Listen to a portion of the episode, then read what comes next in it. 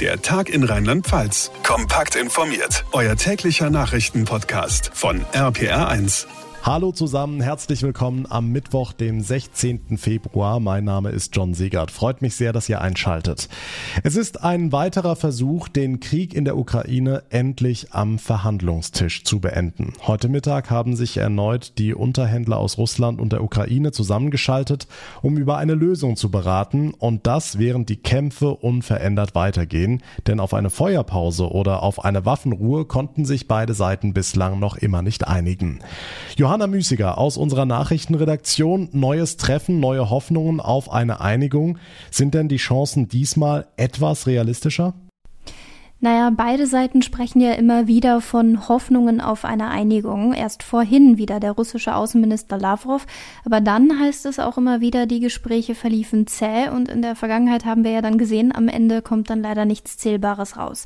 Von der russischen Seite war vorhin aber zu hören, dass Moskau mit Kiew einen Vertrag abschließen wolle.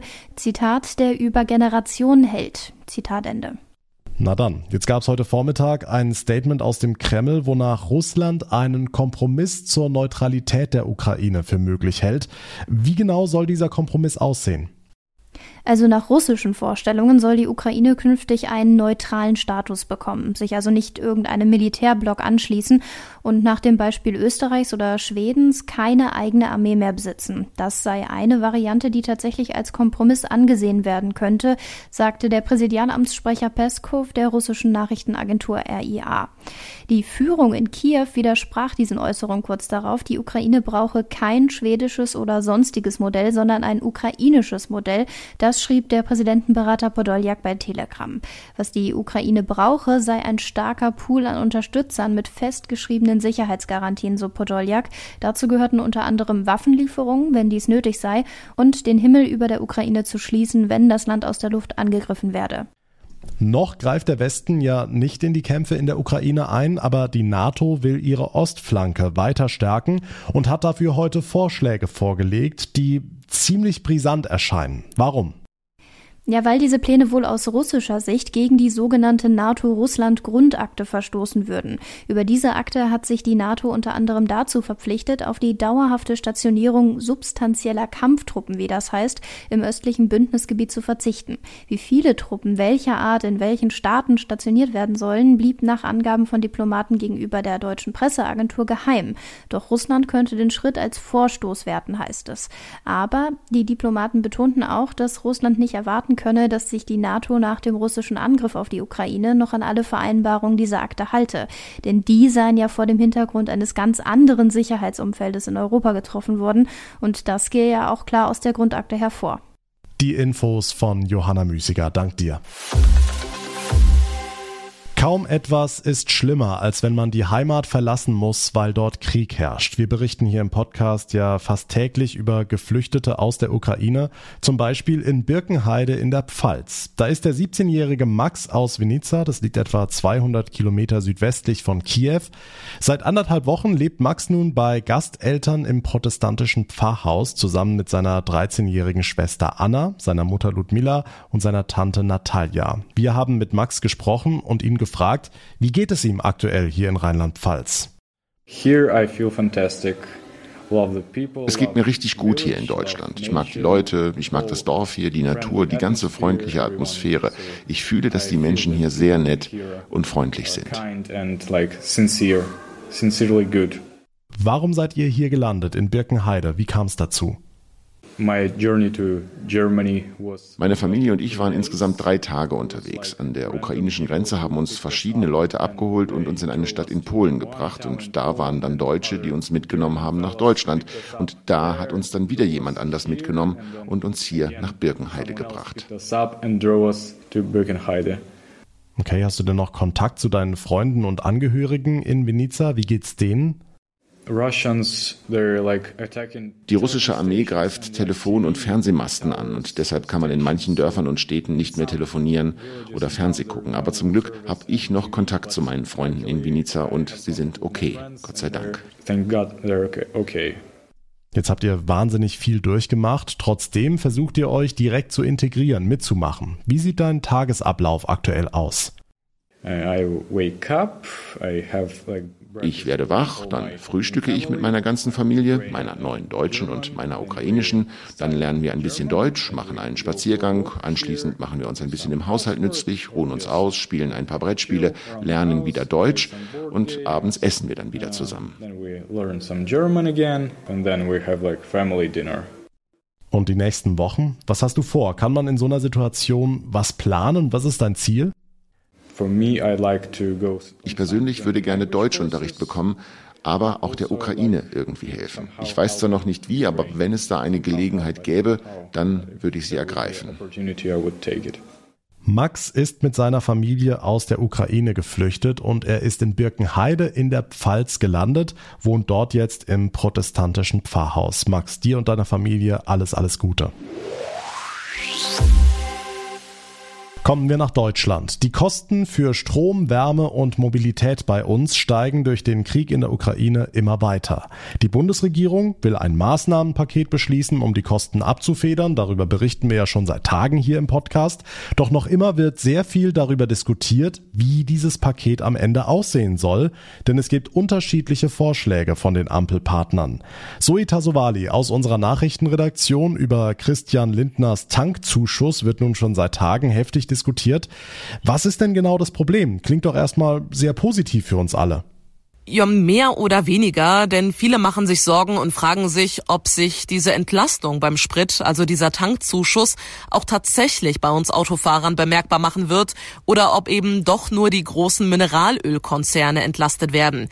Ziel muss aber sein, den Bürger direkt zu entlasten, sagte Grünen Fraktionschefin Hasselmann bei NTV. Das ist doch der Grundsatz. Es muss bei den Bürgerinnen und Bürgern ankommen. Tankzuschuss also schon, aber auch nur, wenn wir direkt nach dem Tanken nicht mehr so einen großen Schock erleben.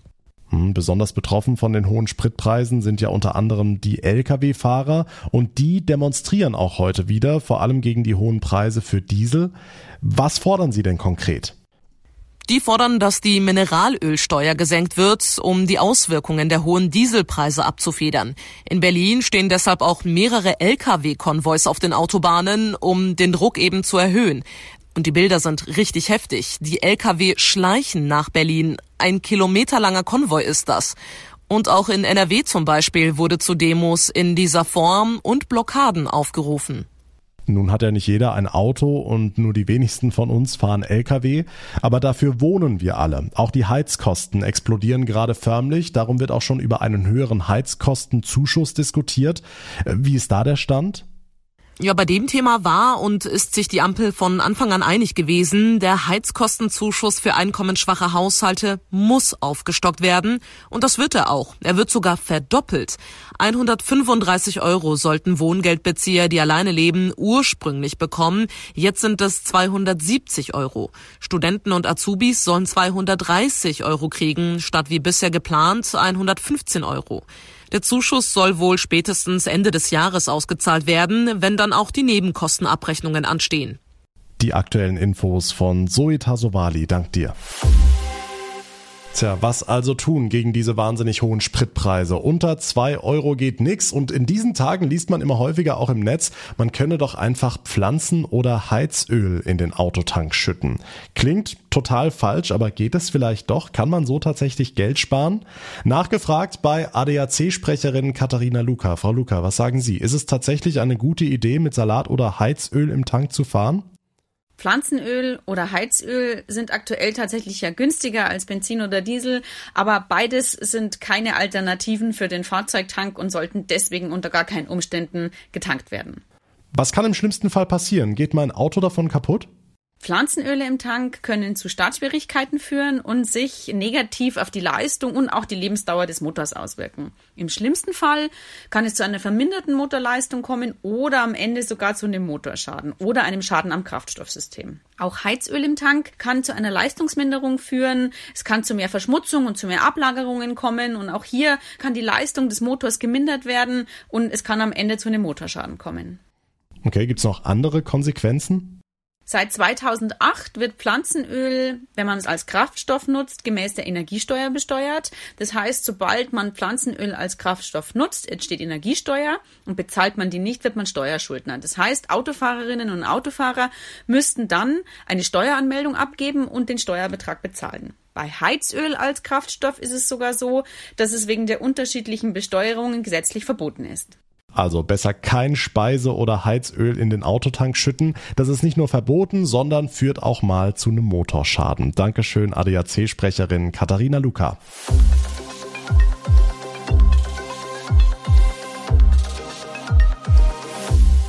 Der Freedom Day ist also erstmal wieder begraben. Die Anti-Corona-Maßnahmen werden auch in Rheinland-Pfalz verlängert. Schade, aber bei den Zahlen im Moment nachvollziehbar. Andererseits, alle Regeln behalten wir nicht. Das ein oder andere fällt eben doch weg am Sonntag. Tja, warum einfach, wenn es auch kompliziert geht? RPA1-Reporter Olaf Holzbach, versuchen wir es mal aufzudröseln. Was werden wir los, wenn das Infektionsschutzgesetz alter Fassung jetzt ausläuft?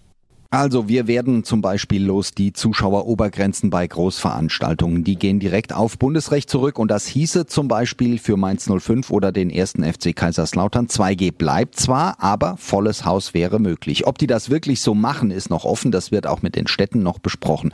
Und was auch fällt, sind die Kontaktverbote für Ungeimpfte. Wir erinnern uns, wer keinen Piekser hat, darf sich im Moment mit maximal zwei Menschen treffen, die nicht zum eigenen Haushalt gehören.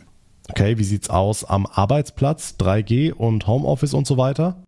Da bleibt zumindest mal die Testpflicht für ungeimpfte, also 3G. An den anderen Regeln ist der Bund noch dran, sagt das rheinland-pfälzische Gesundheitsministerium. Die Pflicht der Unternehmen, Homeoffice anzubieten, wo immer möglich, und die Testangebote. Klar, da wäre eine bundeseinheitliche Regel sinnvoll und morgen ist ja auch wieder Bund-Länder-Schalte. Na prima, das heißt, die neue Landesverordnung kommt dann mal wieder ziemlich knapp. Ja, geplant ist morgen verkünden, dann könnte sie ab Freitag gelten. Es war schon knapper, so haben wir immerhin einen nahtlosen Übergang. Die neuen alten Anti-Corona-Regeln, das meiste wird verlängert, manches fällt aber auch wirklich flach. Der Überblick von Olaf Holzbach. Vielen Dank. Und das war der Tag in Rheinland-Pfalz für heute. Wenn ihr es noch nicht getan habt, dann würde ich mich sehr freuen, wenn ihr unseren Podcast abonniert, uns folgt. Das geht auf jeder Podcast-Plattform und auch auf Instagram. Und wenn ihr uns eine Bewertung hinterlassen würdet, das wäre ganz toll, zum Beispiel bei Spotify oder bei Apple Podcasts. Mein Name ist John Segert. Ich bedanke mich ganz herzlich für eure Aufmerksamkeit und euer Interesse. Wir hören uns dann morgen Nachmittag in der nächsten Folge wieder. Bis dahin eine gute Zeit und vor allem bleibt gesund. Der Tag in Rheinland-Pfalz, das Infomagazin, Magazin täglich auch bei RPR1. Jetzt abonnieren.